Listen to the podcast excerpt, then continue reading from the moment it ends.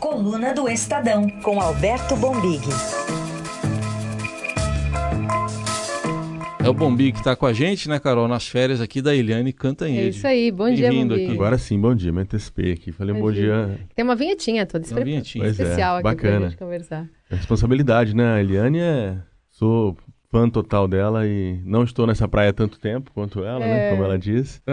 Mas também já não já sou novato, um vamos dizer assim. Tem um né? tempo é. aí de, de mar. Vamos começar então falando sobre essa fala do, do presidente Bolsonaro ontem, né? Colocando o Sérgio Moro ali numa exposição talvez antecipada sobre quem pode ocupar o cargo de Celso de Mello em 2020, em novembro, né? O decano completa 75 anos. A gente quer entender os bastidores disso. Por que dessa exposição? É, está no contexto dessa da situação ruim, do mau momento do Moro no governo, né? Não é, para a gente ser bem, é, usar um eufemismo, vamos dizer assim, o Moro não está num bom momento do governo. Ele, ele tem hoje o Congresso retirando dele o COAF, que foi uma exigência, o próprio Flávio fala, né? Aqui na entrevista ao Estado, a entrevista da Renata Agostini, o Flávio fala que foi um pedido do Moro para o pai dele, né? Quando, quando foi convidado para assumir a justiça, levar o COAF. Então, quer dizer, está perdendo o COAF neste momento, está com dificuldade de ver avançar o, o tal projeto, o pacote anticrime dele, que é ali a essência, vamos dizer assim, o coração da gestão dele no, no Ministério da Justiça. E agora o presidente, com essa frase, todo mundo suspeitava, na verdade todo mundo já, já, já sabia, mas ainda não tinha ouvido com, com tanta clareza como o presidente disse que, que tem um compromisso de indicar o ministro Sérgio Moro para o Supremo é, no ano que vem, na próxima vaga que surgir, né? É, isso cria de, de, de, imediato dois problemas. Um é, o Moro já é um ministro com data para sair, uhum. né? É, tudo bem, mostra que ele tem prestígio como presidente, indica que ele vai para a mais alta corte do país, vai realizar ali um sonho dele, de muita gente da, da magistratura, do mundo jurídico, mas é um ministro com data para sair. Então, se por um lado essa fala ela dá um, um afago no Moro, dizendo, olha, calma, aguenta a mão aí que você vai para o Supremo, por outro, ela, ela coloca ele já como ó, o, o, é, quase um ministro, eu não diria fora do cargo, mas com qual a expectativa, né? Na política, às vezes, a expectativa de poder é, é mais importante até do que o próprio poder, né? Você ter a expectativa de alguém que acumula poder e pode ter ainda mais. O Moro hoje é um ministro com data para sair do governo. E ó, eu conversei com o ministro do Supremo que me disse uma, uma, uma frase que eu achei interessantíssima. Ele disse: a vaga é do Celso de Mello, né? O Celso de Mello vai ficar até o último minuto. no, no, porque tinha uma expectativa de que ele pode sair antes, mas não. Uhum. Quem conhece ele acha que ele fica até o último minuto. Então seria ali mais ou menos pelos cálculos novembro de 2020. É muito chão, né? A próxima é do Marco Aurélio Melo. É 2021. Não, eu acho que é a do Celso, né? Do não, a do Celso, depois, depois, do, ah, depois do Celso é, o Marco Aurélio. É, Marco Seria a segunda chance, vai, digamos seria assim. Seria uma segunda chance. É, é, o caminho que o próprio Alexandre Moraes fez, né? Uhum. Mas o Alexandre não enfrentou, não me lembro, por exemplo, de enfrentar esses percalços todos que o Moro está enfrentando nesse momento. Uma semana decisiva. É, agora, por outro lado, o Moro acumula um grande capital público, né? É, não é desprezível o capital público do, do ministro Sérgio Moro. Tanto que a gente publicou hoje na coluna que já tem gente no próprio Centrão e no que a gente chama de adjacências, mas que são outros partidos que não são necessariamente o Centrão, mas estariam ali no, no, no ao centro do espectro político, né? Não quer enfrentar, por exemplo, uma sessão, um voto em plenário de confrontar o Moro, né? E confrontar o discurso do Moro de que votar para tirar o COAF dele é você dar um voto. O próprio Alexandre disse agora há pouco, né? É você não combater a corrupção, né? Então ele ainda, ele ainda comum um capital político. Por isso que eu acho que o presidente trata ele com essa forma, é, meio quase ele pisando em ovos, né? Olha, não, ele vai, vai para STF. Fica aí, calma seria um desgaste muito grande para o governo se, se o Moro decidisse sair, né? Hoje, é, eu acho que tem dois pontos de tensão muito grandes nos bastidores do governo. A gente que conversa com muita gente, muitas conversas em off, né, no jargão jornalístico, você sente, por exemplo, que há dois, duas tensões, né? É a situação dos militares, uhum. quando a ala ideológica, o Olavo, os próprios filhos do presidente vão para cima dos militares. É, nunca ouvi um militar dizendo assim, ó, oh, não, não vamos mais. Mas foi entendido, sim, na semana passada, a fala do, do, do general Vilas Boas como uma linha amarela. Ó, se passar daqui, a gente vai embora. Uhum. Né? Uhum. Uma sinalização. E a situação do Moro seria, se ocorressem, né? não estou especulando, mas se ocorresse, também com, com, com, essa política também, a gente avalia cenários, né? Um desgaste, o presidente sabe disso e eu acho que ele tenta de, de, de, de, à medida do, do, alcance dele, contornar essas crises, manter os militares e manter o Moro. Se estão satisfeitos ou não, já é outra coisa. Agora, a questão do Moro também tem. Será que ele deixaria. Ele sairia sem antes deixar um legado, por exemplo, né? O pacote acho que não. anticrime? Acho que, acho que, eu acho que ele. Acho que até para ele criar um discurso de saída no momento, é. seria levar o pacote anticrime até o fim. Hum. E dizer, olha, tentei, me tiraram o COAF, não consegui fazer o meu pacote anticrime, hum. vou fazer o que aqui, né? O Moro não está lá para ser um ministro decorativo, é. né? Não, nem um ministro da Justiça, vamos dizer assim, é decorativo, né? Mas ele foi, ele foi como super-ministro, ele, Paulo Guedes, uma super estrela, né? Eu acho que o Moro insistiria. É, tem deputados que, que, a pedido do Rodrigo Maia, procuram ele, diz não, olha, vamos, vamos ter uma reunião. É, no início do mês, pouco antes dele embarcar para Portugal, eu não lembro se foi antes do embarque dele para Portugal, quando ele participou daquele seminário, ou na volta, ele teve uma reunião com parlamentares e definiram uma agenda, prometeram celeridade. No caso do projeto anticrime, tem umas sinalizações de que a coisa pode andar. E eu acho que ele acredita nisso. Agora, aquela história, né? Assim, o Moro é, é, é a, o chip dele, vamos dizer assim, o drive, é da justiça, ele não é da política, né? É. Na política, às vezes, o cara olha para, para uma pessoa, diz uma coisa, e, o, e, e quem está ouvindo aquilo sabe que é totalmente diferente daquilo. É, é. Eu acho que o Moro ainda acredita muito Faz por um tradutor né? online. É, exatamente. Nessa linha de ser tudo diferente daquilo, por exemplo, o Arthur Lira, que eu citei na abertura, é o líder, um dos líderes lá do, daquele bloco MDB, PP, ele falou que o Centrão não existe, que ele não é líder do Centrão. É, no entanto, o, quer dizer, a estratégia do Centrão seria não confrontar o Moro, por quê? Porque tem lá aqueles deputados midiáticos que poderiam transmitir sim, a sessão. Sim, eles é temem é? isso. É. Ah, não, o PSL. O PSL, hoje o PSL é uma coisa, é um caso para estudo, né? Na sociologia política, na ciência política brasileira. O PSL está na oposição, praticamente. Isso. Tem um Twitter, uma, uma postagem em rede social no final de semana. Eu não, agora não sei se. Acho que é do Vitor Hugo. Dizendo, não, vamos resistir, não vamos deixar.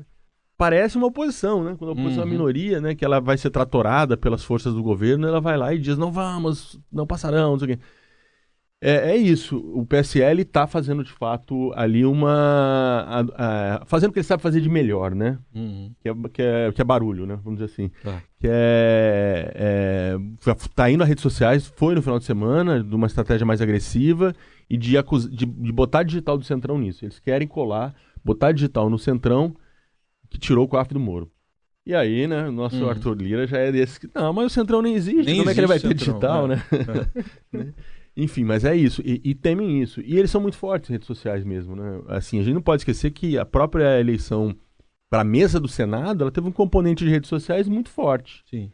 Para derrotar o Renan, né? Muita gente transmitindo ao vivo. É, a base bolsonarista ali entrando com tudo e dizendo para deputado, vai, vai, você não pode votar no Renan e tal.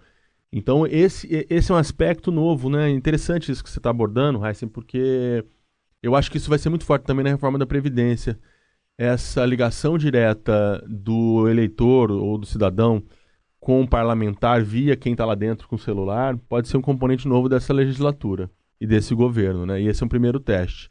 Então, o ideal seria até deixar esse troço caducar, essa MP, não votar nada, porque aí se caducar vai ter um problema, né? Se caducar, volta para 39 ministérios, né? É, é, junho, né? Agora no é começo junho, de junho. 3 de junho, uma coisa é. assim, começo de junho. Aí... E aí volta para aquela composição anterior que volta é do Temer. Que é do Temer barra Dilma, 39 ministérios.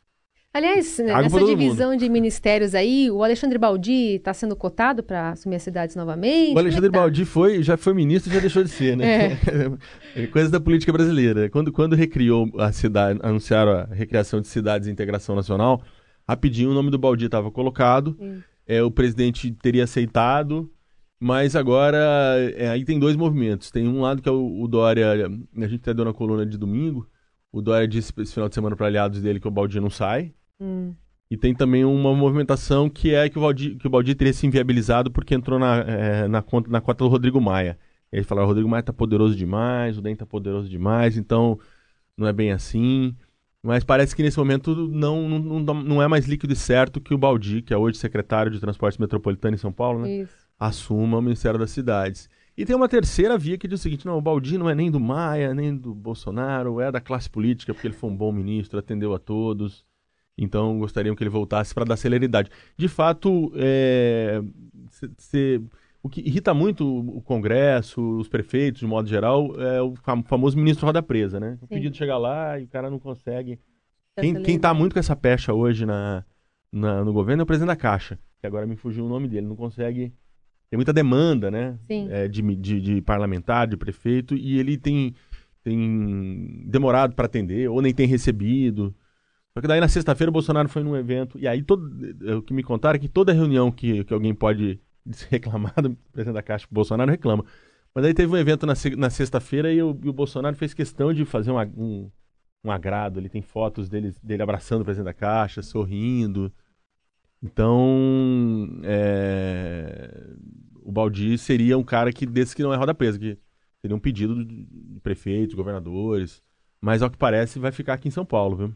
Aliás, você falou desse evento da Caixa. Na semana passada, o presidente Bolsonaro fez um anúncio aí. A gente está tentando entender o que, que quer dizer esse tsunami. Alguns problemas, sim. Talvez tenha um tsunami a semana que vem.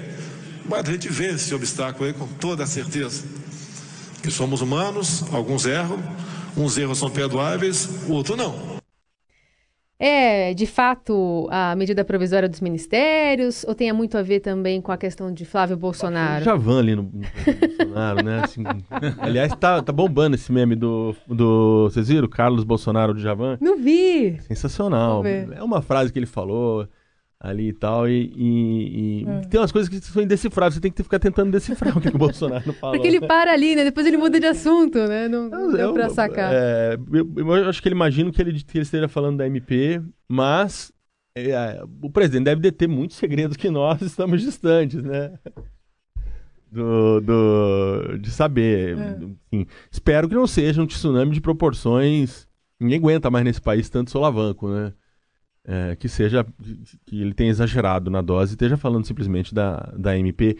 Que, olha, assim, por mais que, que, que ela possa atrapalhar, ela é do jogo democrático. A gente tem que se entender que o Congresso, se quiser, se assim o fizer, estará fazendo o papel dele, né? Em, em tirar o COAF de Moro, em não votar MP, todo esse tipo de coisa, né? Vamos falar então sobre essa entrevista da Renata Agostini a Flávio Bolsonaro. Ele, é, enfim, diz que o Ministério Público está atacando ele, que está querendo atingir o governo e que ele não, ele não sabe onde está o paradeiro de Fabrício Queiroz. Eu vou saber onde está o Queiroz, gente. Ele, é um- ele tem um CPF, eu tenho outro. A última vez que eu falei com o Queiroz foi logo após ele, ele fez a cirurgia pra, do, do câncer, né? Eu liguei para saber se estava tudo bem e tal. E nunca mais falei com ele, não sei onde ele está. Não tem informação de onde ele está. Da família não tem nada. Não- eu não posso ficar sendo cobrado né, para exigir uma postura dele. né? Ele tem a vida dele, ele tem os advogados dele, não tem nada a ver comigo.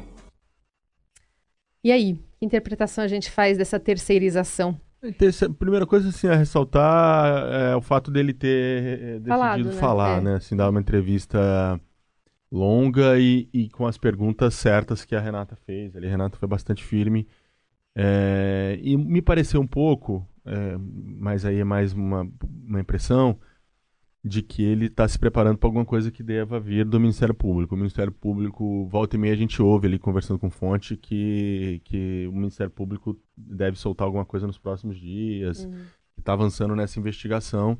Então, com essa entrevista, de alguma forma, ele já se antecipa fazendo a defesa dele, né? É, agora, não tem como a gente não achar um pouco estranho, né? Assim, quem tem uma ligação tão, tiver uma ligação tão tão próxima, a ponto dele poder É. ter delegado contratações do, do, do gabinete dele para o Queiroz, né? E de repente perderem completamente o, o contato dessa forma, né? Até porque é, é uma questão sensível pro próprio, pro próprio senador, senão ele não estaria dando essa entrevista, né? Quer dizer, se ele, se ele tem tanta preocupação assim com relação a esse caso, e deve ter mesmo, né? Porque atinge de alguma forma é, pode atingir de alguma forma o mandato dele, o, o governo do pai dele, eu acho que ele deveria se preocupar um pouco mais em, em saber onde está o Queiroz e como ele está planejando a defesa dele, né? Você vai incluí-lo, né? E se vai incluí-lo ou não. Né? Aliás, é, e é, na editoria de tsunamis que deve ser criada, imagino, entraria isso que você falou aí, do, por ser. exemplo, do alguma Ah, revelação não, do sim, não foi, foi uma das bolsas de apostas da sexta-feira, era essa. Não, é o caso Queiroz, é o- é o- vai, vai ter reforma ministerial, vai trocar todo mundo. né? Tá certo. Tem, é, te- assim, teve dos mais variados. É sério, é a- a- a- o que teve de gente escrevendo para jornalistas, jornalistas escrevendo para fonte perguntando o que era o tsunami e mais. A gente até publicou na coluna de sábado os, os parlamentares do que a gente estava falando agora da bancada do PSL, né? É. os parlamentares do PSL e da bancada governista de uma maneira geral inundaram de mensagens do telefone da Joyce Hausmann, Hum. que é a líder do governo, perguntando do que, é que o presidente está falando. Sim. E a Joyce ou não sabia ou não quis dizer o que era, mas ficou todo mundo sem resposta.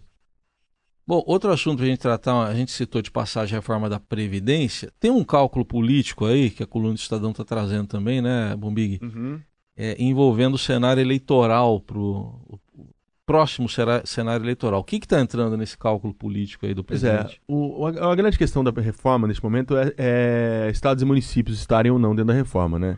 Neste momento, é, a gente conversou com muita gente, gente que está participando dessa negociação via lado dos governadores, via lado do, da Câmara e via lado do Executivo, Ministério da, da Economia. Os estados estão fora da reforma. Se fosse votado hoje, se tivesse que, vai, uma mágica, consumiu lá o tempo necessário de trâmite e fosse votar a reforma, estados e municípios estariam fora da reforma da Previdência o que leva muita preocupação é, do ponto de vista das contas públicas. E, e aí tem um, um- segundo a gente apurou, tem um cálculo eleitoral ali que é o seguinte: o governo não está fazendo muito esforço para incluir, não. É, Bolsonaro acha, por exemplo, que, ter, que alguns adversários, possíveis adversários dele em 2022 ficarem fora da reforma da Previdência, é, pode ser uma boa, man- manter as contas dos estados desarrumadas. O Dória, Dória- por exemplo. O Dória, por exemplo, né? O, o, o entorno do Bolsonaro identificou o Dória hoje como um, um não, não digamos um, um adversário, vai, mas talvez um futuro adversário, vamos dizer assim, ou não tão amigo quanto já foram, né? O Bolsonaro, inclusive, foi aconselhado a prestar mais atenção em São Paulo. Quando ele vem aqui, ele faz questão de dizer: sou paulista, né? Relembra, relembra toda a, a vida dele em São Paulo, né? Nascido no interior, é, perto de Campinas, criado no Vale do Paraíba. É, tem dado uns sinais ali, porque sabe que é um estado importante e porque imagina que daqui pode surgir o- o- um adversário forte para ele em 2022 e nesse sentido deixar os estados fora. O Witzel também, né, que ninguém, o Witzel já disse aí que gostaria de disputar a presidência. Então o governo parece que quer resolver a situação dele, né, que é, do que é das contas da, da União. E aí toca o barco até 22, os estados que se virem é, e façam, eh, dão um jeito de, eh, de resolverem as contas eles pelas forças próprias. Já tem gente, inclusive, consultando. eh, aqui em São Paulo, eu sei que, por exemplo, já- o governo já está consultando constitucionalistas, eh, especialistas, para saber se não seria um alinhamento automático, se você não faz uma reforma na União e, e automaticamente os estados teriam que, que, que se adequar, já seriam afetados a ela, ou não, se eles teriam que estar dentro dessa reforma como, como nesse, nesse momento o governo trata, né? E tem tá circulando uma emenda na, na Câmara, já, já tem ali por volta de 100 assinaturas para efetivamente tirar os estados da, da reforma. O que, eu, do meu ponto de vista, seria ruim para as contas públicas se os estados ficassem fora. Mas assim, o Paulinho já tinha dito, né, em maio, né, já, já, esse cenário eleitoral, de alguma forma, ele começa a contaminar a reforma, né, o que é uma pena para o país, né, porque se a gente tratar tudo como uma disputa, né, a- as contas públicas vão ficando para segundo plano e, e esse rombo enorme da Previdência vai aumentando, né? O, o ministro Paulo Guedes foi muito enfático na fala dele na semana passada, né? Uhum. Na Câmara. Quem não viu, tem aí, tá, tá, nas, tá nos YouTubes da vida. Uhum. Deveria olhar porque ele foi muito enfático. Se tem um momento em que a gente percebe, estávamos falando no início aqui, daqui ao, ao, ao discurso dos políticos, que eles dizem uma coisa querendo dizer outra, e ao dos técnicos, vamos dizer assim, né, que, que a gente co- consegue ter ali um pouco mais de confiança. A fala do Paulo Guedes não me pareceu nem um pouco uma fala de alguém que foi lá na Câmara, na Comissão Especial da Câmara para fazer política. Quando ele fala da, da- da- da necessidade do ajuste e da gravidade das contas, é possível sentir muita seriedade ne- nele, né? Então, nesse, por esse viés, seria ruim os estados ficarem fora. Vamos ver então como é que vão andar as coisas lá no Congresso, numa semana que a gente não, não deve ter presidente da República, né, no recheio aqui, porque vai estar fora em evento. Vai. Esse evento enrolado também. Né? É, Rodrigo Maia também deve acompanhá-lo. O próprio Dória, né, falou que também vai É. estar lá em Dallas. Está em Nova York, mas vai dar um pulinho em É, Dallas. Exatamente. Então a gente vai acompanhar como é que as coisas vão acontecer no Congresso sem é, duas pessoas importantes. Exatamente. E aqui no Brasil, geralmente é assim, quando saem alguns atores, outros aproveitam para, É, para verdade. ocupar o espaço, né? Então, não, não será surpreendente se não vier, nenhuma, não vier nada de, de supremo, né? Tá paradinho lá a história do, do inquérito do Alexandre de Moraes e do Toffler, né? de repente aparece alguma coisa De ali. repente, o tsunami vem por ali. É, uma Polícia Federal da vida. Aqui não falta emoção, gente. Algum tsunami, né? Algum tsunami. Bom, Big, obrigada e até amanhã. Até amanhã. Tchau, tchau. Tchau, tchau.